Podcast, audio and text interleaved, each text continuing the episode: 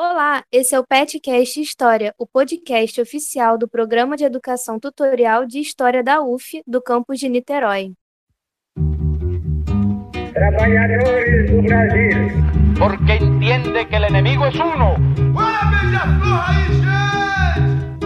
Assim sendo, declaro vaga a presidência da República. Filhotes da ditadura. Todas as fronteiras da Alemanha Oriental estão abertas. Vai todo mundo perder. Isso é uma mentira, é uma pantomima, uma patuscada. Bom, aqui a gente está no terceiro e último episódio do nosso especial sobre Palestina e eu agradeço desde já você, ouvinte, que nos acompanhou até aqui, né? Hoje, eu e meus amigos, Felipe e Pedro, vamos estar trazendo essa conversa mais para a questão de como o Brasil se posicionou e se posiciona nas articulações internacionais em relação a criação do Estado de, de Israel e a, todo, a toda essa questão. E a gente vai entender também um pouco sobre as diásporas palestinas no mundo, e principalmente aqui na América Latina, e sobre os conflitos que a população é, palestina vem passando no século XXI, né? E claro, diante de tudo que o mundo vem passando, a gente se, fa é, se faz indispensável também a gente discutir e denunciar como que a população palestina tem sobrevivido à crise sanitária do Covid-19 dentro desse contexto de apartheid e ocupação militar. E queria te lembrar, ouvinte, para você não se esquecer de seguir a gente nas nossas redes sociais. A gente está no Twitter como Pet História, é, no Instagram, no Facebook, no YouTube como Pet História UF. E para falar sobre isso tudo, é, a gente vai estar tá aqui novamente com a professora Ajan Adi. E obrigada mais uma vez pela sua participação, está sendo uma contribuição maravilhosa.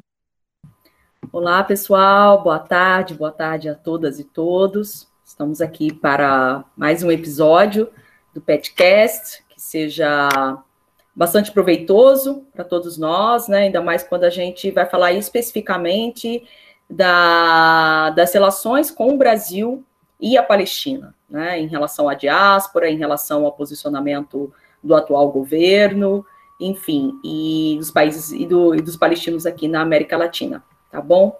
Boa escuta, bom podcast para todos nós. Bom, então, para a gente dar partida nesse terceiro episódio do especial Palestina, a gente fala sobre Brasil, sobre a relação entre Brasil e Palestina, como ela se estabeleceu ao longo das décadas e tudo mais, e também a gente vai comentar sobre como ela se coloca hoje. Para começar essa conversa, é importante a gente pontuar, a gente dizer que o Brasil foi um dos grandes, um dos principais articuladores para a criação do Estado de Israel diante das Nações Unidas, lá em 1947. O Brasil, desde aquele momento, se colocou como um grande defensor do plano de partilha, como ele foi aprovado, mas numa posição de solução dos dois Estados. Talvez a gente possa dizer aqui que o Brasil é um dos grandes otimistas do mundo com a ideia de dois Estados colocados na região, entre o Estado de Israel e o Estado da Palestina.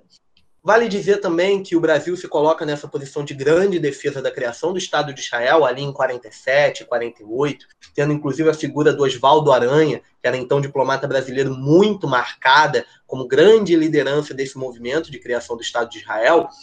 Essa posição do Brasil também vem numa situação em que o Brasil estava tentando se colocar como um grande protagonista global. O cenário ali pós Segunda Guerra, o Brasil entra na Segunda Guerra e ele vai ganhar uma certa importância pelos seus feitos em batalha contra, principalmente contra os italianos, no norte da África, a famosa Batalha do Monte Castelo, que é sempre reverenciada pelos círculos militares no Brasil. Então, o Brasil vai ganhar uma certa força internacional, também sendo reconhecido como uma pequena potência da América Latina, o que pode causar até ciúmes entre argentinos e mexicanos, problemas diplomáticos que vão durar por anos. E nesse ponto, o Brasil chega a pleitear até uma cadeira, um assento no Conselho de Segurança das Nações Unidas com o apoio dos Estados Unidos. Então, essa posição do Brasil de se colocar como um certo protagonista para a criação do Estado de Israel, para a defesa do plano de partilha, naquele momento em que havia um entendimento que a gente já conversou aqui antes, de que essa criação também, também seria, de certa forma, compensatória, dado os horrores do Holocausto, é muito por essa busca de se colocar como um país importante na geopolítica internacional. O Brasil tem esse interesse. Vale até dizer que não é simplesmente um entendimento essa posição do Brasil pela criação do Estado de Israel não é ali um simples entendimento de que seria o certo ou errado a ser feito por conta dos horrores do Holocausto. Vale lembrar que o próprio Brasil, durante a era Vargas, o governo brasileiro, poucos anos antes, foi um país onde o antissemitismo teve muita presença, sendo inclusive impulsionado em parte pelo próprio governo, pela própria ditadura de Getúlio Vargas. Vale a gente lembrar a questão polêmica das deportações de judeus ou pessoas de origem judia que viviam no Brasil para a Alemanha nazista. É o caso evidente, por exemplo, de Olga Benário, que era militante política comunista e que foi ela nascida na Alemanha, de origem judia, foi deportada pelo governo brasileiro e mandada para os campos de concentração onde morreu. Então, o antissemitismo teve sua força no Brasil e ele não sumiu da noite para o dia. A questão é, naquele ponto, politicamente para o Brasil, foi importante, foi interessante se colocar naquela situação como um defensor do plano de partilha, como um articulador do plano de partilha e da própria criação do Estado de Israel. Acontece, como eu falei, que o Brasil realmente se coloca internacionalmente ao longo desses anos com um certo otimismo quanto àquela situação de que poderia ser realizado sim uma criação de dois estados, uma divisão daquela forma que foi aprovada pelas Nações Unidas.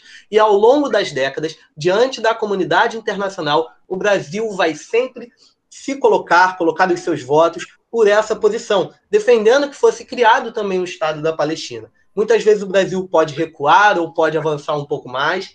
A questão é que o Brasil consolidou uma certa posição internacional de tentativa de mediação entre os dois lados, como fez em várias outras questões políticas, e ali se colocou na defesa desses dois estados, na colocação desses dois estados de maneira é, amigável, amistosa, algo que talvez seja impensável considerando os horrores que aconteceram a partir dali, entre massacres que a gente já conversou muito aqui nos dois episódios anteriores. Ali, na década de 80, nós temos, por exemplo, a Declaração de Independência do Estado da Palestina, e a gente pode ressaltar aqui que o Brasil foi o primeiro país da América Latina a reconhecer o Estado da Palestina naquele momento. Durante os anos 2000, aquele primeiro momento dos anos 2000, a primeira década, a gente tem até uma aproximação, uma articulação mais intensa, onde o Brasil se coloca como um grande líder dos países que estavam colocados como subdesenvolvidos ou então em desenvolvimento, e o Brasil se coloca nessa articulação de diálogo entre as duas posições. Aqui eu não estou defendendo que essa seja uma posição correta, é, que o Brasil tenha feito a melhor escolha possível para o mundo, não é isso. Eu estou apenas dizendo que o Brasil apresentou essa certa coerência ao longo das décadas, é, de defesa dos dois estados, de tentativa de articulação pacífica e coisas do tipo, muitas vezes batendo também, é, sendo embarreado e não conseguindo avançar nessas questões por conta da articulação internacional que a gente já conversou aqui.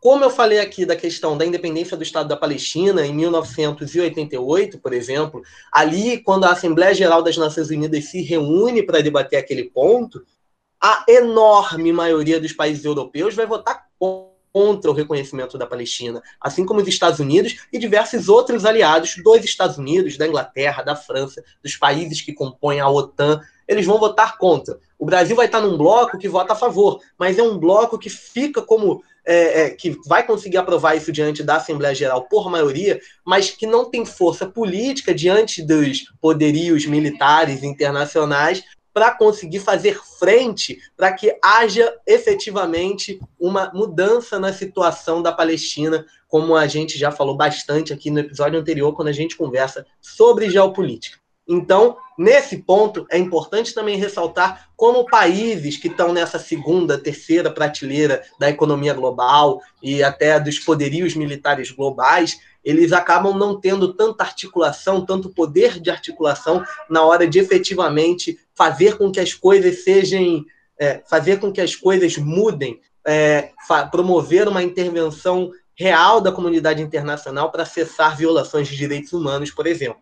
Então tem essa dificuldade. Seguindo esse caminho, eu acho até que estou falando bastante, meu caro ouvinte, mas a gente pode pegar um rumo aqui para trazer uma comparação com a situação atual. Desde a posse do último governo no Brasil, o, último, é, o atual governo brasileiro, a gente tem observado uma guinada muito próxima muito distinta e muito alinhada aos Estados Unidos, principalmente durante a gestão norte-americana do agora ex-presidente Donald Trump, com o qual o atual governo brasileiro demonstrou muita proximidade, afinidade, tanto por questões políticas, por seu modo de operar. Então, nesse sentido, o Brasil passou a ser um grande é, passou a demonstrar uma grande aproximação com o Estado de Israel acima de qualquer articulação política anterior. Isso chamou a atenção até de, por exemplo, quando o presidente Jair Bolsonaro visitou Jerusalém, junto do atual e talvez futuro ex-ministro Benjamin Netanyahu. Eu falo atual por conta do momento que nós estamos gravando, mas pode ser que você, ouvinte, quando já estiver ouvindo isso, Benjamin Netanyahu já seja ex-ministro por conta de conjunturas políticas dentro do Estado de Israel. Mas quando, por exemplo, Jair Bolsonaro visitou Jerusalém acompanhado da comitiva de governo de Israel e declarou ali as intenções do Brasil reconhecer Jerusalém como capital de Israel, algo que foi feito pelos Estados Unidos, o Hamas, que, é, que a gente já mencionou, que é uma das forças políticas, um dos partidos políticos ali dentre os grupos da Palestina e que tem o seu braço armado, o Hamas foi publicamente declarar que aquilo rompia uma certa tradição de amizade do Brasil com o povo palestino. Seguindo esse caminho, eu pergunto à nossa convidada aqui, a Jan, mais uma vez, bem-vinda. A gente te agradece pela participação aqui. Eu te pergunto, como você enxerga essa atual postura do governo brasileiro, esse atual momento do governo brasileiro em relação ao povo palestino, em comparação até com o que foi realizado nas décadas anteriores, com essa tentativa de conciliação e essa relativa amizade que o Brasil construiu com as forças palestinas ao longo dos ao longo da segunda metade do século XX e início desse século. Obrigada, Felipe, por toda a, a explanação. Bom, é, o, a atual aliança né, do, da gestão do governo do Bolsonaro é muito problemática para a questão palestina, né, extremamente é, vergonhosa até, porque isso implica dinheiro, né? Dinheiro do, do povo brasileiro, impostos a serem pagos, articulados com Israel e, por consequência, articulada a expulsão, ao genocídio e à opressão dos palestinos na Palestina. Né? Então, foi um rompimento é, de uma diplomacia histórica. Né? O Brasil tem uma, uma história de diplomacia é, muito positiva, né? Sempre uh, pendendo, sempre a favor da Palestina, historicamente, né? Apesar da, do Oswaldo Aranha ter uh, assinado, né, junto com os outros países, a, a sugestão, na verdade, da, da resolução 181 de partilha da Palestina histórica junto à ONU, mas é, na maior parte do tempo sempre foi a favor da Palestina, né? Principalmente com o governo PT, por exemplo, né?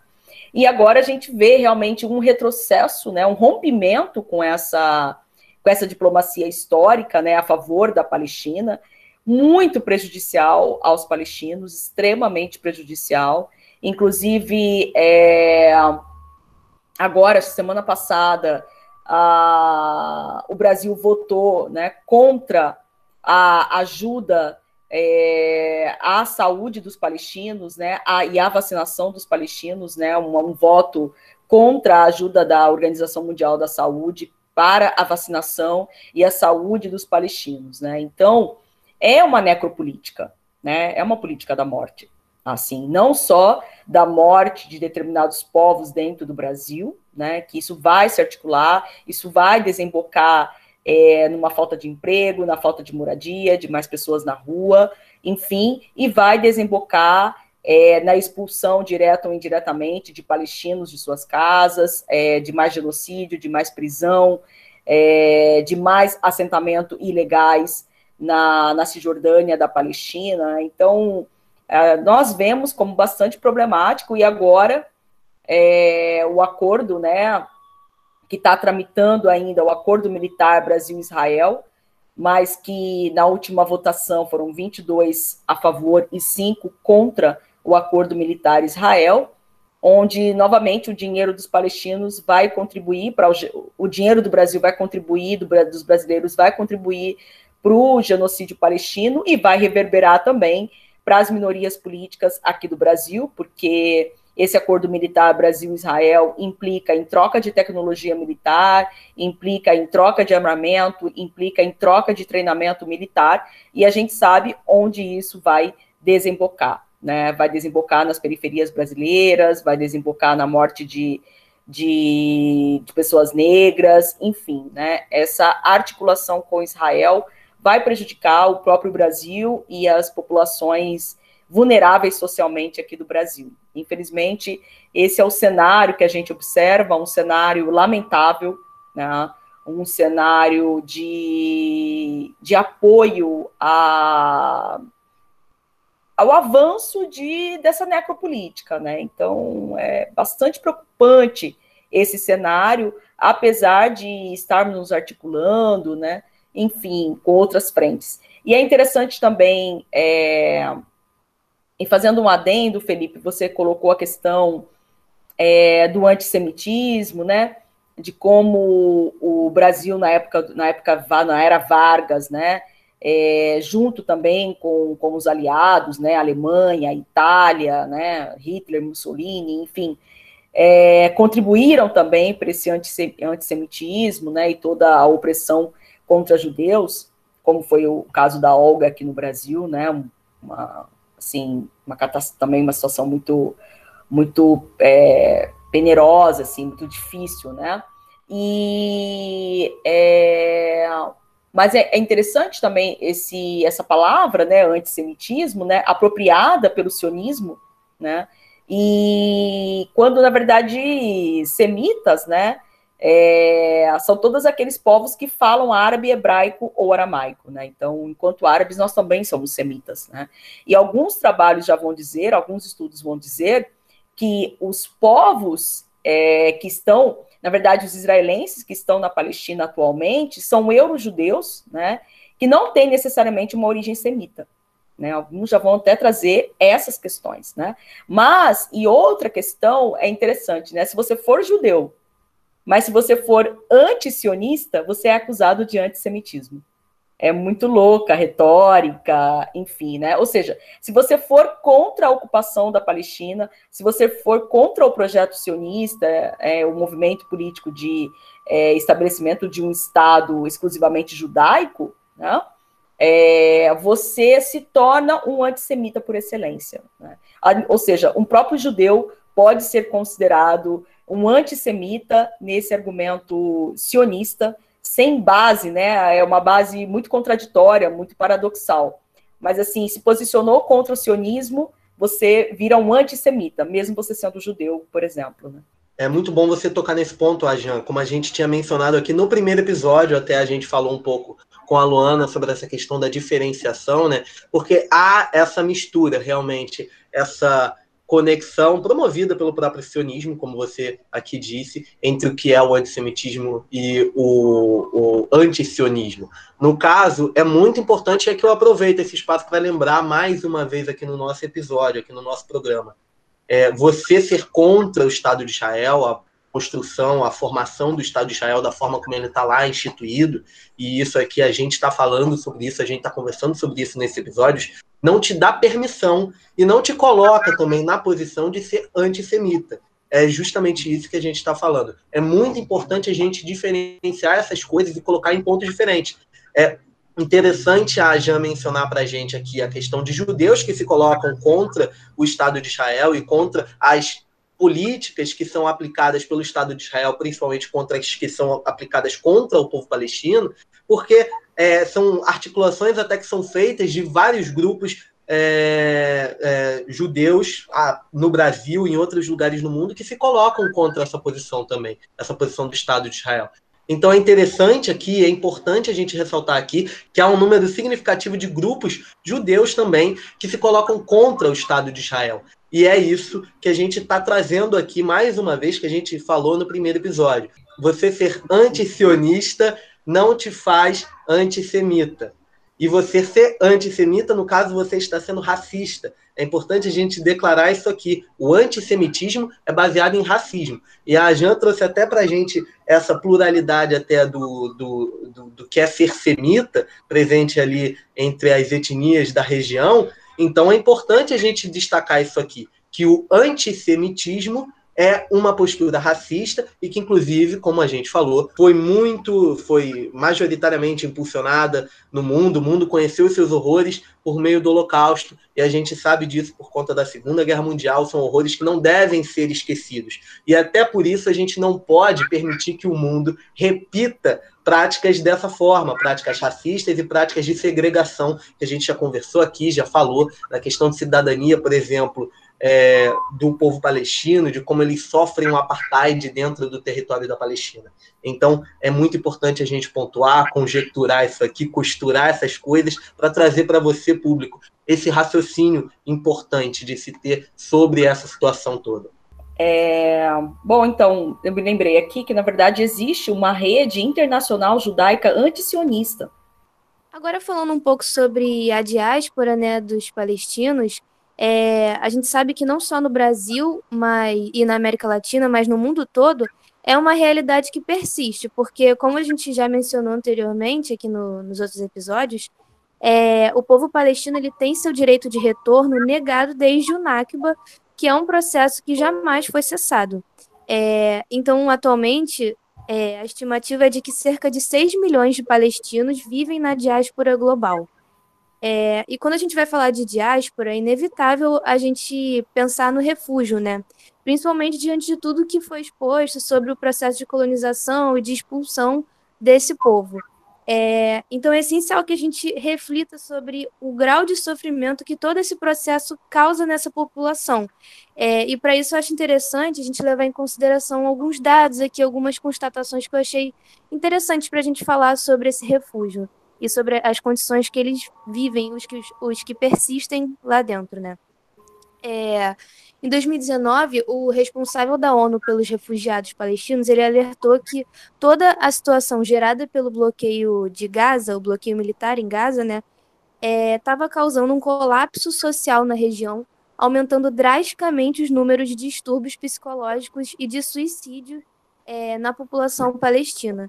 E a revista científica Lancet é, publicou também, em 2019, que as condições geradas pelas, pelas ocupações israelenses se refletiam nas taxas de suicídio entre adolescentes, dos quais 20% com idade média de 14 anos já planejaram ou já tentaram tirar a própria vida. 20%, gente, é, é muita coisa, né? E, portanto, eu acho que refletir e entender essa exposição à violência imposta ao povo palestino é, que é traumática em níveis sociais, né? É essencial para a gente pensar nessa diáspora, pensar no, no refúgio, é, e, claro, além de todo o processo que expulsa forçadamente é, essas pessoas. É, outra coisa que eu queria comentar também é sobre as organizações políticas que são oriundas dessa diáspora, né? Por exemplo, a FEPAL, é, a própria FEPAL, que a, a Jean faz parte, né? Ela faz parte da diretoria, é, é a Federação Árabe Palestina do Brasil, que é constituída atualmente por cerca de 60 mil imigrantes e refugiados palestinos e seus descendentes, sendo filiada à Confederação Palestina da América Latina e do Caribe. E ela vem aí defendendo os interesses das comunidades palestinas que vivem no Brasil. É, então, desse modo, a gente nota que a diáspora aqui no Brasil ela conta com um relevante grau de organização política que faz seus movimentos de pressão e de divulgação em defesa da liberdade desse povo, não só através da FEPAL, mas através de diversas organizações e grupos políticos, culturais e acadêmicos também, né? É interessante a gente reconhecer essas organizações que foram criadas através da, da diáspora. E agora, Jean, eu queria pedir para você comentar um pouco sobre essa diáspora aqui no Brasil é, e como elas se relacionam com a terra natal como, elas, é, como se dão essas organizações políticas, é, e um pouco sobre a relação do, do refúgio com esse sofrimento coletivo, né? Qual é a relação desse sofrimento coletivo com a diáspora no resto do mundo? E, claro, sinta-se à vontade também para trazer sua experiência pessoal é, nesse contexto. Obrigada, Malu, obrigada pelas colocações e pelas informações, né? Bom, é, é isso que você disse. Em relação à diáspora no Brasil, né, nós temos uma média de 50 mil a 60 mil palestinos, né, entre imigrantes, refugiados e seu descend seus descendentes, né, que é o meu caso, né, eu sou filha de pai e mãe palestinos, que meu pai chegou em 68, minha mãe chegou em 72, meu avô já estava aqui em 55, né, logo sete anos após é, a autoproclamação do Estado de Israel, né? E isso que você falou, essa Nakba contínua, né? Essa a Nakba significa catástrofe e que ocorreu, em, iniciou em 15 de maio de 1948, né? Com a expulsão de 800 mil palestinos de suas terras, que agora desembocam em, em 5,6 milhões de refugiados no mundo inteiro, né? E o Brasil é um grande receptor desses imigrantes, desses refugiados, né? Os, o meu avô, ele chegou aqui na condição de imigrante, os meus pais também, mas é, por conta de toda essa desses, da intensificação dos conflitos no Oriente Médio, das dificuldades econômicas, enfim, é, das dificuldades nas condições de vida e por perseguições também, ah, enfim, pelas catástrofes, pelas guerras, é, vem aumentando o número de refugiados. Né? Bom, é, no nível da América Latina, é, o Chile é o maior é o maior país com palestinos. No, no eu acho que tem quase 500 mil 500 mil é, palestinos no Chile, é o maior país da América Latina com palestinos. Né? É, e, e, é parecido também com o Brasil. Os primeiros que chegaram é, conseguiram se ascender socialmente, conseguiram se ascender economicamente, mas as coisas foram se intensificando, foram é, ficando mais difíceis, né, a nível mundial mesmo, em nível mundial, e, e depois os que chegaram depois não têm as mesmas condições de se estabilizar economicamente, né, é, enquanto imigrantes e, e refugiados, né. É interessante também é, colocar que às vezes os palestinos eles sofrem triplo, um triplo refúgio, né? Então, por exemplo, os palestinos saem da sua terra, né, do, da sua cidade, do seu, do seu povoado, dentro da Palestina, e vai migrar, né, se refugiar numa outra, numa, num outro povoado próximo, né, dentro é, do território ocupado da Palestina.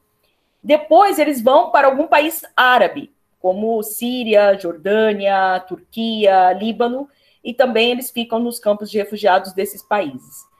Depois, eles vêm para a América Latina, ou especificamente para o Brasil. Então, é uma vivência de deslocamento contínuo na vida dessas pessoas, né? Primeiro dentro é, do próprio território ocupado, né, com a sua primeira expulsão, depois no país árabe, depois, se tiver condições, para um país, é, ou para a Europa, ou para os Estados Unidos, para a América do Norte, ou para a América do Sul. Né? Bom, a questão da, das comunidades, das diásporas aqui no Brasil, né? nós temos comunidades palestinas em vários lugares do Brasil, do, do, norte a sul do Brasil, de norte a sul do Brasil, né? Manaus tem, Manaus tem uma, uma comunidade significativa, né? Recife, por exemplo, já tem uma comunidade muito pequena, já de é, bisnetos de palestinos que, de certa forma, perderam o seu contato com a ancestralidade palestina, mas Recife foi a primeira cidade onde os primeiros é, imigrantes palestinos é, chegaram. Né? A ideia era subir para os Estados Unidos, mas acabaram parando é, no Nordeste brasileiro e ficando por ali. Mas isso no final do século, no final do século XIX, né? por volta de 1890. Então, os remanescentes dessa história muitas vezes perderam as suas raízes é, palestinas, né? Já estão, é, enfim, aculturados, digamos assim. Bom, eu sou de uma das maiores comunidades palestinas aqui no Brasil, uh, que é em Corumbá, Mato Grosso do Sul, que tem mais ou menos 300 palestinos. E a maior parte dos palestinos encontram-se na região sul do Brasil, né? Uruguaiana, Santana do Livramento, próprio Porto Alegre, tem Curitiba, o sul do Brasil tem o maior número de palestinos aqui no Brasil, né? É, agora, o nosso trabalho enquanto FEPAL, que é uma federação, né, e nós temos esse trabalho com as comunidades, é reorganizar essas comunidades. Né? Tem até patrimônios perdidos que a gente pensa em retomar. Né? É questão desde documentação de patrimônios que podem ser perdidos e é, um restabelecimento, Malu, dessa, dessa ancestralidade, sabe? Retomar a história palestina, resgatar a história palestina, que muitas vezes está perdida, sabe? No decorrer do tempo, as pessoas vão deixando, vão vivendo sua vida no Brasil, né? É, claro, com a sua cultura, e há realmente esse esse dilema, né? Vai perdendo o idioma, vai perdendo o contato com a culinária, vai perdendo o contato com, com é, os, as comemorações culturais, né? Então, a gente está fazendo esse resgate que a gente vê que se perdeu, se perdeu um pouco. Então, nosso objetivo é também reorganizar todas as comunidades em diáspora aqui no Brasil, que são muitas, e fazer esse resgate e tentar articulá-las também politicamente. Mas o, o, que eu percebo que a FEPAL, a frente da FEPAL, está trabalhando muito no sentido político. A gente ainda não está conseguindo trabalhar diretamente as, as, comunidades como a gente gostaria, porque o que emerge, o que é urgente, é um trabalho político contra essa aliança Brasil-Israel, essa aliança governamental Brasil-Israel e todas e todos os retrocessos, né, que afetam a Palestina. Então a gente está trabalhando muito é, no sentido mais político, né, do que comunitário, digamos assim, né? Porque realmente essa, esse objetivo está muito premente, está muito urgente. Mas assim, eu nós, nós, essa direção da FEPAL começou em 2019, então temos dois anos, foi em abril de 2019. Eles me pegaram meio de surpresa, fui lá no congresso de boa, e aí eles falaram, Jan, você vai trabalhar com a gente? Falei, ai, ai, ai, vamos lá, né? É, mas foi bem assim, me pegaram assim de supetão, assim, né? E, e aí houve a eleição, tal, nós, nós, a nossa direção foi aprovada no Congresso e estamos trabalhando fortemente, né, e tentando articular da melhor forma possível, mas a gente ainda precisa de muitas mãos. A gente ainda tem um trabalho intenso nas redes, né? Temos a, a Juventude Sanaúde também, que nos ajuda bastante, que que são, é um grupo de palestinos jovens, né, da juventude palestina no Brasil, que está fazendo um trabalho muito bom também nas redes. Tem o Ibraspal, que é Instituto Brasil Palestina, né, que é uma ONG. É, enfim, temos a frente né, pela libertação da Palestina, organizada pela Soraya Misley, de São Paulo.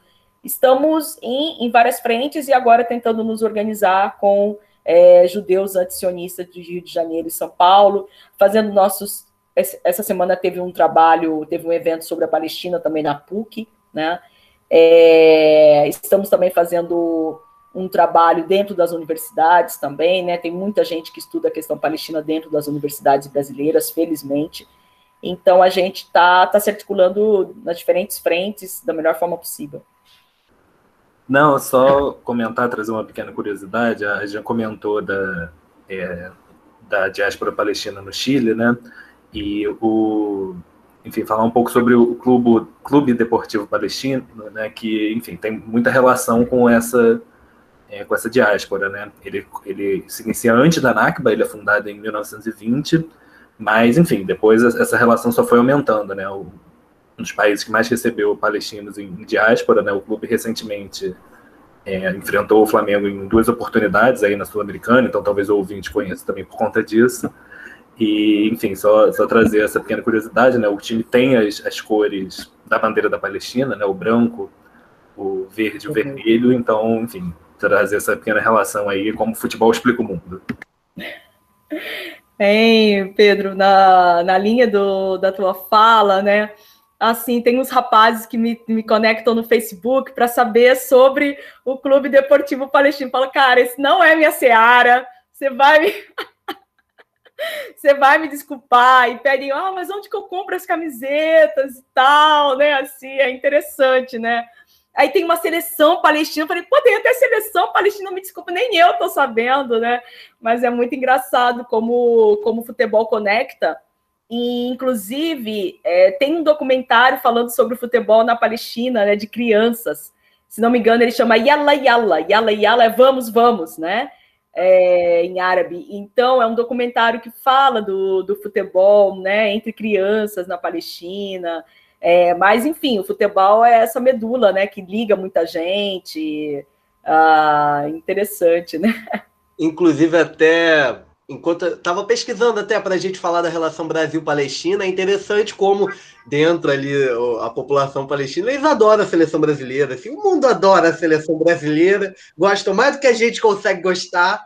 E aí é curioso também como é um estabelecimento a, a, como o futebol para o Brasil também vira uma, uma, um certo instrumento diplomático, e aí os povos se simpatizam com o Brasil também por conta do futebol, por conta do nosso futebol. Então há uma certa relação também deles torcerem para o Brasil, coisa do tipo. É algo que, se você pesquisar aí na internet, ouvinte, você pode achar assim, palestinos com bandeira do Brasil, algo também muito motivado por essa torcida do futebol. Mas muito bem lembrado, Pedro, em relação ao clube palestino lá do Chile. Eu lembrei, Malu, da, da última parte, né? Eu lembrei que a Malu tinha comentado da questão do suicídio essa, essa questão é uma questão bastante problemática. Né? A gente tem poucas informações sobre é, a repercussão de uma situação de ocupação, é, a repercussão psíquica, né?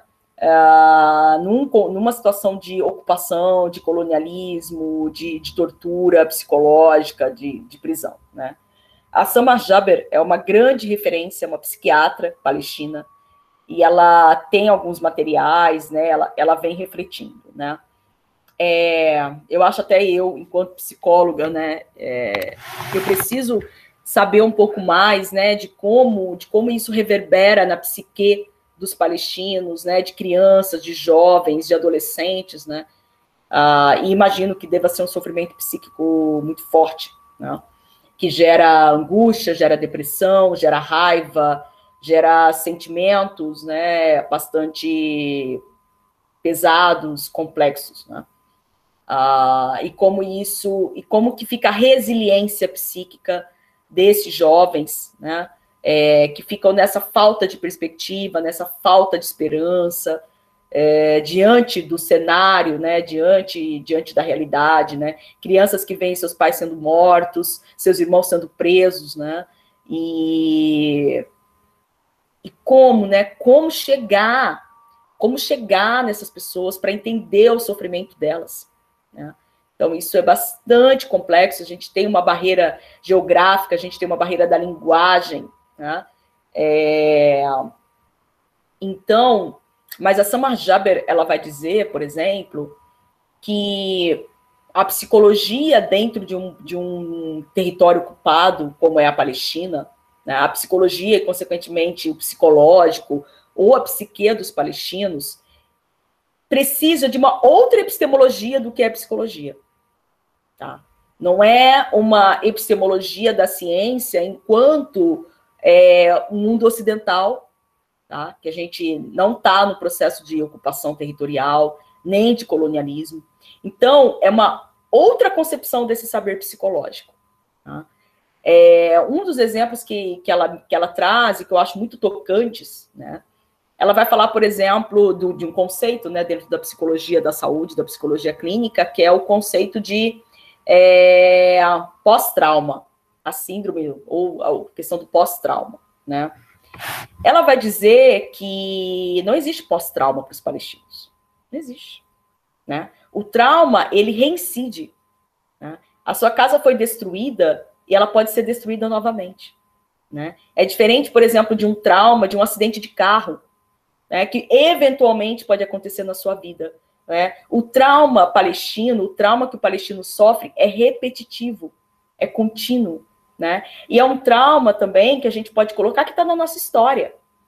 Entende? Que passou pelo meu avô, que passou pelos meus pais, né? Que agora o meu irmão que está na Palestina sofre dentro do seu próprio território, porque ele não pode se deslocar para qualquer lugar, ele não pode entrar em Jerusalém.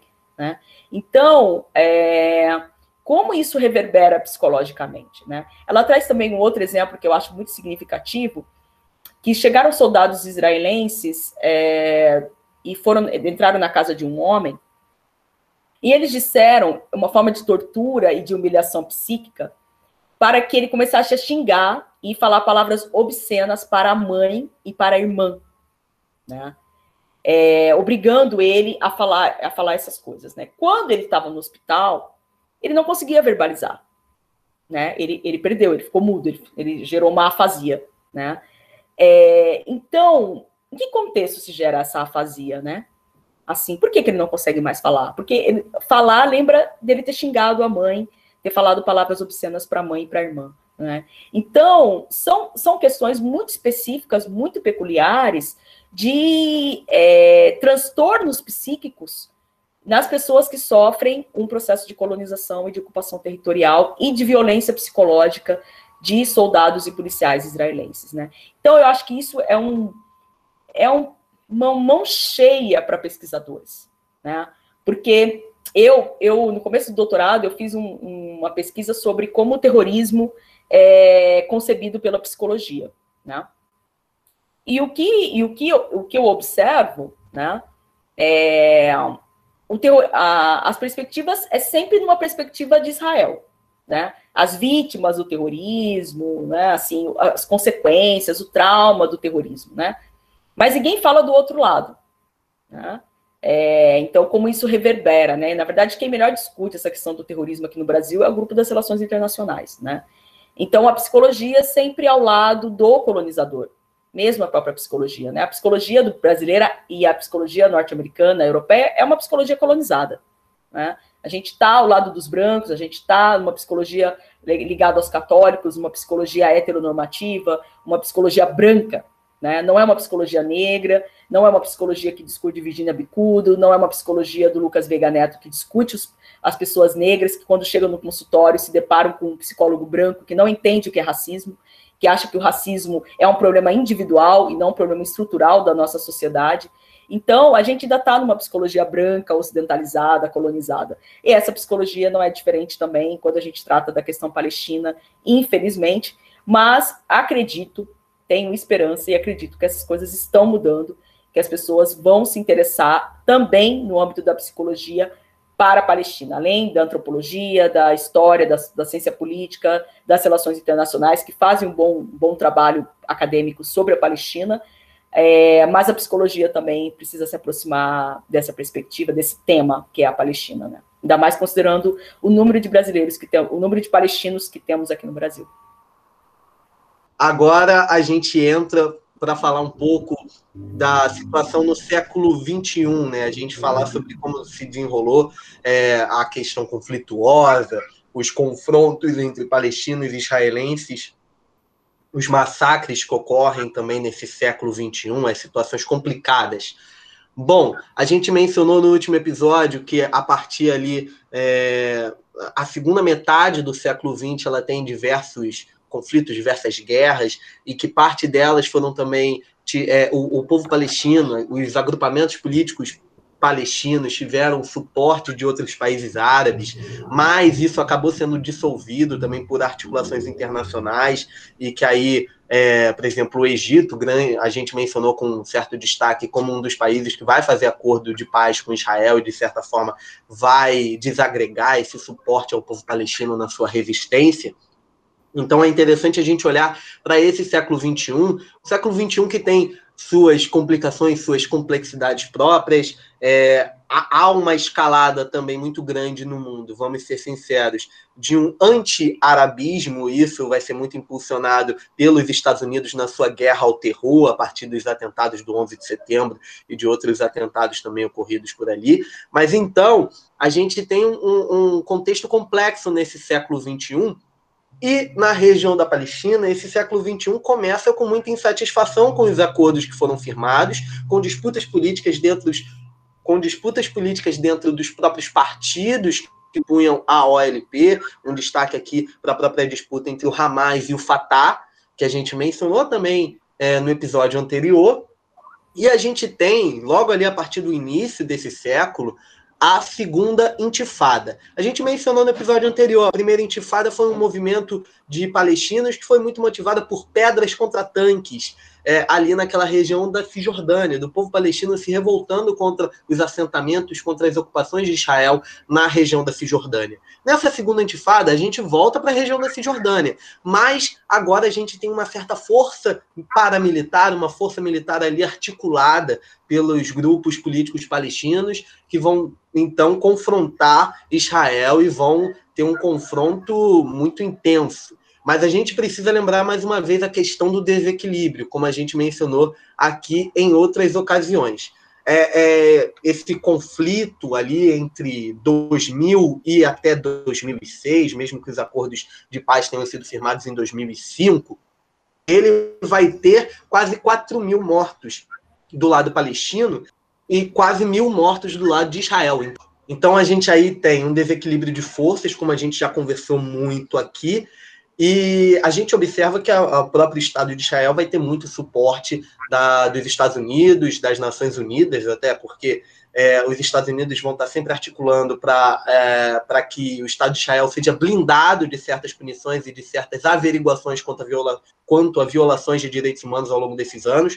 Mesmo após a segunda intifada, nós temos ali tratativas para acordos de paz, momentos de cessar fogo, seja entre Hamas e Israel, ou então entre toda a autoridade palestina e Israel. Então aí a gente observa esses movimentos internacionais promovidos pelos Estados Unidos para defender o, o, Estado de Israel nesses momentos, nessas situações em que o Estado de Israel violou os direitos humanos e exerceu a sua força contra o povo palestino.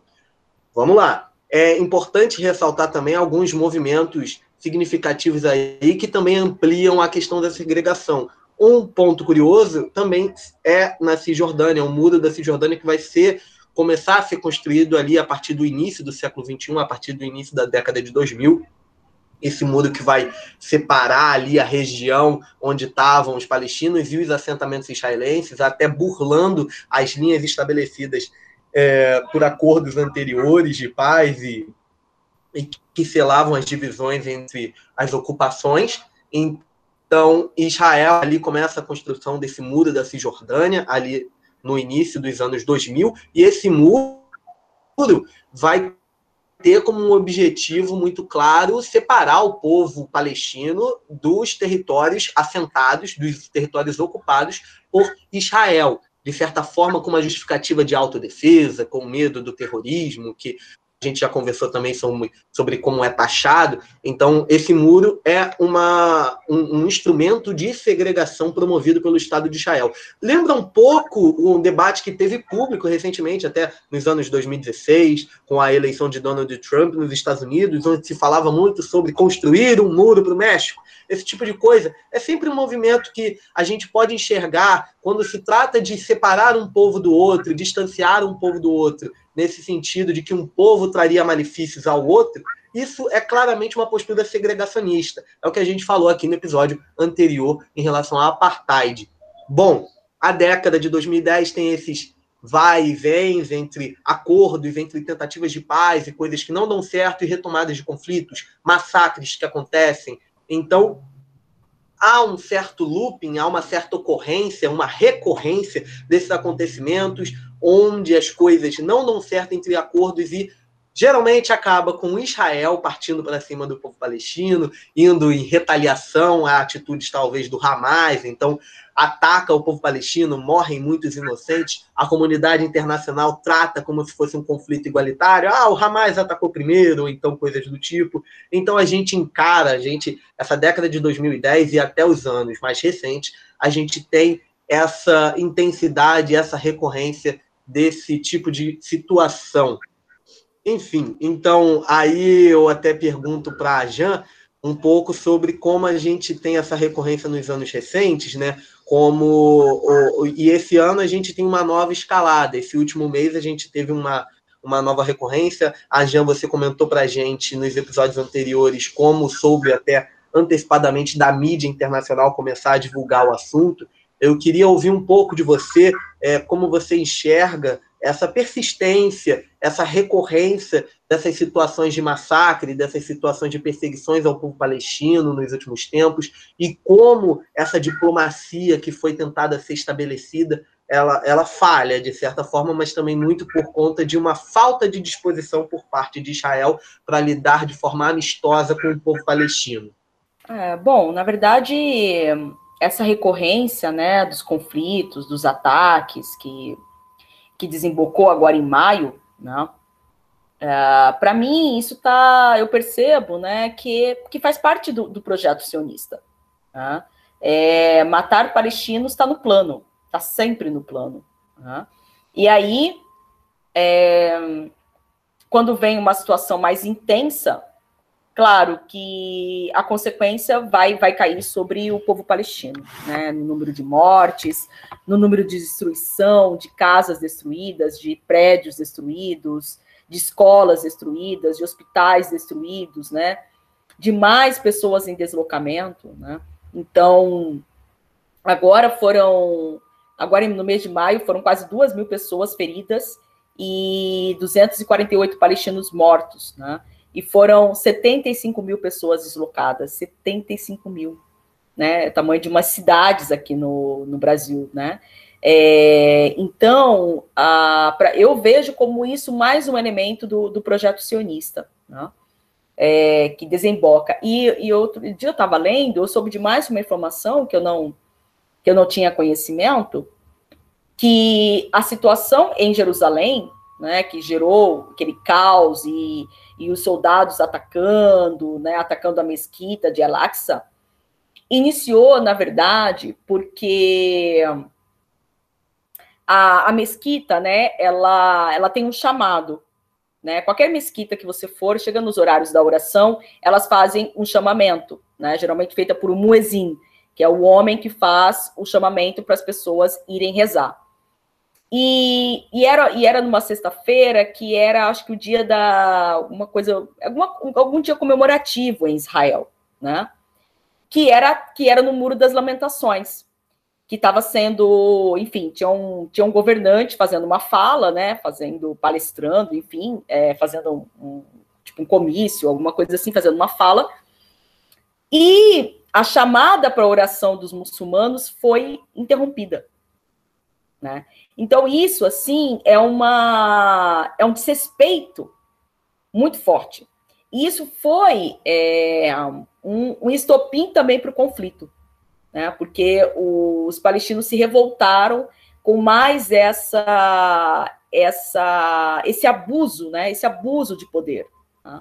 Então, como, como foi o que desencadeou a, se não me engano, a segunda, a segunda intifada, acho que a primeira intifada em 1987, com a presença de Ariel Sharon também na mesquita. Né? Então, é, são, são processos que é, são processos de provocação. Né? Israel faz muitos processos de provocação para a qual os, os palestinos reagem, os muçulmanos palestinos reagem. Né? Outro processo, por exemplo, falando especificamente da mesquita, é entrar, é entrar, os soldados entrarem nas mesquitas e eles entram com botas, né? Não se pode entrar na mesquita calçado, né? É uma falta de respeito. A mesquita tem tapetes, né? Você entra com sapato, deixa num canto, né? Da mesma forma como nenhuma mulher pode entrar sem o véu, né? Pode qualquer qualquer etnia, qualquer é, religião, todas as mulheres que entram na mesquita têm que entrar com o véu, né? É, é, é uma questão de respeito a esse lugar sagrado. Né? Então, assim, é, considerando que eles acreditam que abaixo da mesquita de Al-Aqsa existe o templo de Salomão, alguns é, judeus eles vão e rezam dentro da mesquita, né? Rezam em hebraico, rezam é, ju, né, na, pelo, pelo judaísmo, que também é uma falta de respeito ao espaço, né? Há comprovação já arqueológica que o Templo de Salomão não está abaixo da mesquita de Al-Aqsa, né? Próprios arqueólogos israelenses comprovaram que não existe o Templo de Salomão abaixo da mesquita de Al-Aqsa. Então são vários processos de provocação, né? Que desembocaram nesse maio sangrento e totalmente destrutivo, sobretudo na faixa de Gaza, é, nos últimos acontecimentos, né? Desembocado também pela ameaça de expulsão dos palestinos do bairro de Sheikh Jarrah em é, Jerusalém Oriental. Bom, ainda pegando essa, esse contexto do século XXI e mais contemporâneo, é, a gente né, não pode deixar de abordar a situação da pandemia, né, que transformou aí completamente, virou o mundo de cabeça para baixo de um ano para cá, um ano e meio para cá, e, enfim, aprofundou as diferenças, aprofundou as, desigualdades do processo de apartheid em Israel e na Palestina, né?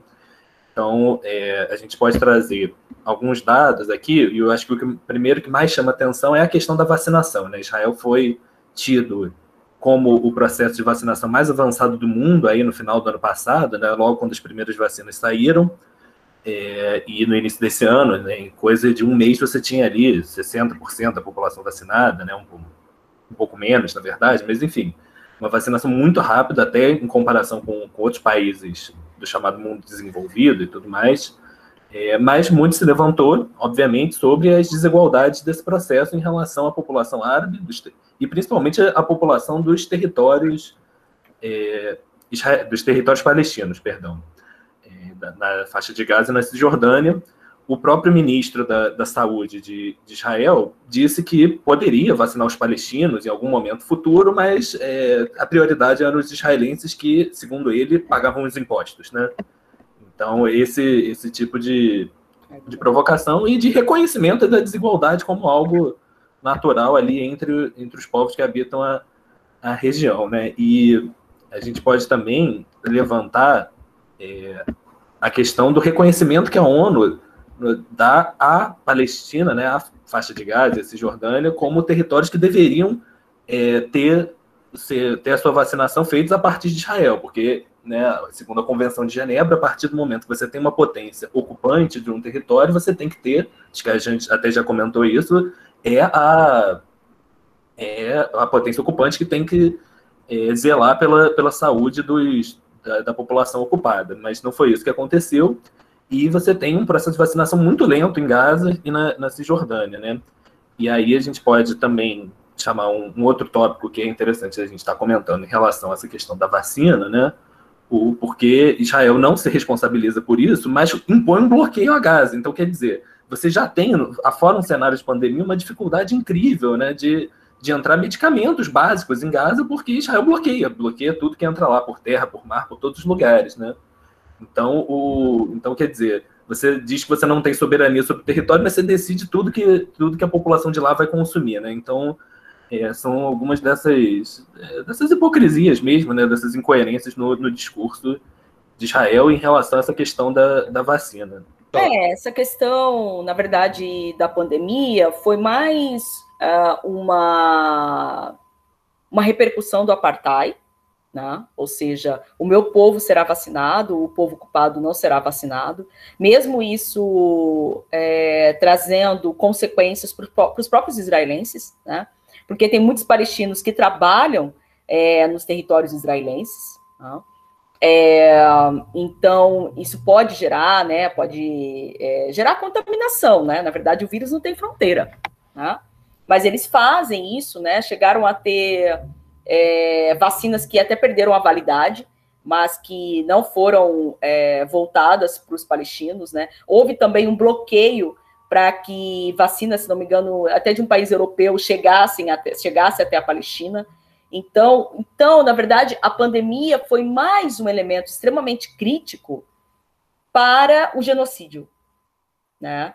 É, e aí isso, isso justifica, é, acaba é, auxiliando né, a promoção de um genocídio palestino, né, através, através do coronavírus, através de uma pandemia. É, e isso também foi mais uma justificativa para aumentar o controle dentro dos territórios ocupados, né? para aumentar é, o controle sobre o ir e vir dos palestinos, né? porque ao mesmo tempo que a potência ocupante não vacina, ela culpabiliza a própria população ocupada de não estar vacinada e, portanto, não entrar em determinados espaços, como Jerusalém. Né? Então, o argumento de, de, se evitar entrar em Jerusalém é porque os palestinos não estavam vacinados, enquanto eles mesmos não vacinam os palestinos. Então, essa ideia de, é, de maior Estado, né, em que vacinou a maior parte da população, é uma falácia, porque é, há uma exclusão mesmo, um apartheid da vacinação em termos de em termos de vacinação da população ocupada, infelizmente.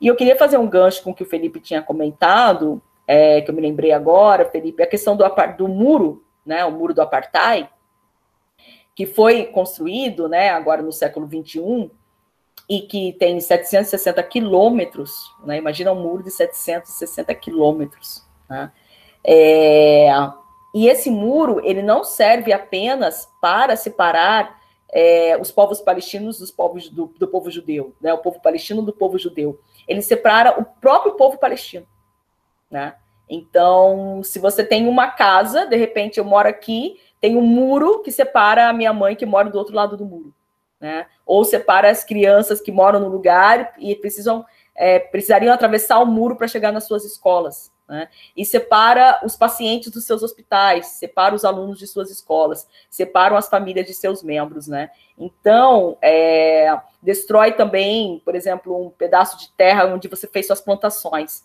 e aí eles passam por cima mesmo, né? Na verdade, é, é uma separação do próprio povo palestino, né? Pra, isso mostra o como a ocupação, ela não tem fronteiras, né? E ela não para, a gente está atualmente com 9% do território. Né? Então, é, é um muro vergonhoso, né? Esperamos um dia destruí-lo, sinceramente, assim. É um muro de Berlim dentro da Palestina. Bom, ouvinte, vamos nos encaminhando para o final deste especial de três episódios. Foi um prazer poder estar debatendo esta temática tão importante. Neste especial, vimos como a complexidade da situação não pode ser um bloqueio ao estudo mais aprofundado do tema, muito pelo contrário, deve ser um incentivo para adentrar e compreender a real dimensão dos acontecimentos. É necessário fugir de uma narrativa maniqueísta, mas sem jamais esquecer da existência de oprimidos e opressores, exploradores e explorados ao longo da história. Esperamos que esse, esses episódios tenham te ajudado nesse sentido. Antes de chamar as considerações finais da nossa convidada, gostaria de deixar uma mensagem em favor da tão clamada paz na região, mas a verdadeira paz, ligada à liberdade e à soberania do povo palestino porque afinal de contas, como já diria a música, paz sem voz não é paz, paz sem voz é medo. Obrigada, obrigada, gente. É... Bom, fico muito feliz pela oportunidade de participar aqui, conhecer vocês e um espaço, né, de fala, literalmente de fala e de voz para a questão palestina, para os palestinos, que é uma voz historicamente silenciada, né? A voz da mulher palestina é mais ainda silenciada, né? É, então eu fico, fico muito feliz pela, pela oportunidade. É, lembrando sempre que a luta palestina é uma luta humanitária, é uma luta que envolve princípios morais e princípios éticos básicos de qualquer ser humano. Né? Eu não falo isso enquanto pertencente a essa etnia, mas qualquer grupo oprimido. Né? Então, é, eu acho que a gente tem que a se apoiar, né? Como diz o Bertolt Brecht, né? Não é porque é palestino que eu não tenho nada a ver com isso, né? Uma hora eu posso estar sendo dominado e aí, né? Eu também não sou a pessoa dominada e aí todo mundo vai ficando sozinho na luta, enquanto na verdade é uma questão de humanidade, é uma causa internacional, é uma causa humanitária que eu acho que está avançando, as pessoas estão conhecendo mais a questão, a situação, se sensibilizando e esperamos um dia é, ter uma Palestina livre, autodeterminada e soberana. É por isso que nós lutamos, é por isso a minha luta diária. E como diz Mahmoud Darwish, quero também terminar com essa frase: nós sofremos de um mal e esse mal é a esperança. Né? Então a gente está aí na luta e agradeço o apoio, agradeço a escuta e vamos seguindo até a Palestina Livre. Bom, antes da gente encerrar aqui, é, Malu, eu sabia, eu estou sabendo que o Pedro tem uma indicação pra gente de música pra gente encerrar o episódio. Qual é a música, Pedro? Fala aí pra gente. Bom, vamos. A gente poderia encerrar o nosso episódio, né? Esse, esse especial, com os Sem Terrinha do Pará, as crianças do MST do Pará que cantaram sobre a Palestina Livre. Oh. Olha que beleza! Então a gente vai fazer isso aqui. Esse episódio vai encerrar com essa música você vai ouvir logo depois do nosso Até Logo, Até Mais. Enfim, eu agradeço muito a você, ouvinte, que esteve aqui com a gente ao longo desse episódio, ao longo do especial Palestina. Se você conheceu o Petcast História por meio do especial Palestina ou por meio desse episódio, eu te indico você procurar os nossos episódios anteriores. A gente tem muito material legal, a gente tem um estudo especial sobre fascismo, antifascismo, que são os nossos episódios 4 e 5, lá quando a gente estava na primeira temporada ainda experimentando como fazer esse programa. A gente tem o especial Eleições Brasileiras, que foi a nossa segunda temporada, os episódios 11, 12, 13 e 14, onde a gente abordou historicamente as eleições no país, a democracia no país. E a gente tem o nosso projeto especial ao longo desse ano de 2021, que é a série Revoltas do Brasil. A gente encerrou agora em maio a primeira fase da série Revoltas do Brasil, falando sobre o Brasil colonial, sobre as revoltas no Brasil colonial. Agora, a partir desse mês de junho, no final dele, a gente começa a falar sobre as revoltas no Brasil Império. E mais para frente, a gente fala de Brasil República. Enfim, e esse especial Palestina foi uma ideia que surgiu entre a gente com toda essa ebulição, com todos esses acontecimentos recentes que deixam a gente estarrecido. A gente fica indignado olhando para a situação do povo palestino e a gente pensou trazer esse episódio para vocês ouvintes, a gente trazer esse debate, discutir com vocês, olhando para a perspectiva histórica, sem deixar de pensar na atualidade sobre a situação do povo palestino, em solidariedade ao povo palestino. Por isso, eu também agradeço muito a convidada, a Jan Sadik, a Di, que esteve aqui com a gente ao longo desses três episódios. Muito obrigado. Também deixo aqui o agradecimento à professora Luana Mota, historiadora, que esteve com a gente no primeiro episódio, não pôde estar com a gente no segundo e no terceiro, mas nos assessorou, nos ajudou na montagem desse projeto. E mais uma vez, muito obrigado também aos meus colegas Maria Luísa Coelho e Pedro Reis, que apresentaram aqui comigo esse episódio. Vai daí, Malu! Bom, gente, então, como o Felipe falou, a gente vem chegando aqui ao fim desse especial.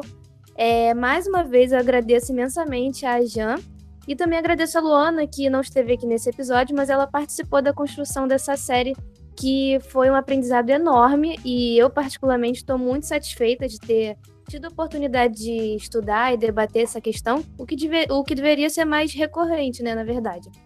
É, então, eu deixo meu agradecimento às duas professoras e ao ouvinte que esteve aqui com a gente é, por todas essas três partes do especial sobre Palestina. E eu espero muito que vocês tenham gostado. E, gente, eu deixo aqui uma recomendação: é, estudem, divulguem, procurem saber mais, procurem veículos de mídia alternativa, sigam as organizações pró-Palestina. É, quem puder, chega junto nas lutas organizadas que defendem a liberdade do povo palestino. E para finalizar, eu queria relembrar um trecho do Domênico Losurdo quando ele falou sobre o sionismo e a tragédia do povo palestino, que é a autenticidade do envolvimento contra o racismo se mede não pela homenagem, ainda que devida às vítimas do passado, mas em primeiro lugar pelo apoio às vítimas atuais. E é isso. E então, ouvinte, é, eu queria pedir para vocês ficarem atentos aos próximos episódios das, e publicações né, que o Pet vai fazendo. E segue a gente nas nossas redes sociais. A gente está no Twitter como PetHistória e no Instagram, no Facebook no YouTube como Pet História UF. E também não esquece de seguir a gente aí nessa plataforma que você está ouvindo agora o nosso podcast. Esse episódio foi apresentado por mim, Maria Luísa Coelho, e pelos meus amigos Pedro Reis e Felipe Camargo. A produção foi de Giovanna Vermelinger, Lia Castanho e Juliana Veloso, e a edição é de Caio Manzoli e Felipe Camargo. Mais uma vez, obrigada e até a próxima!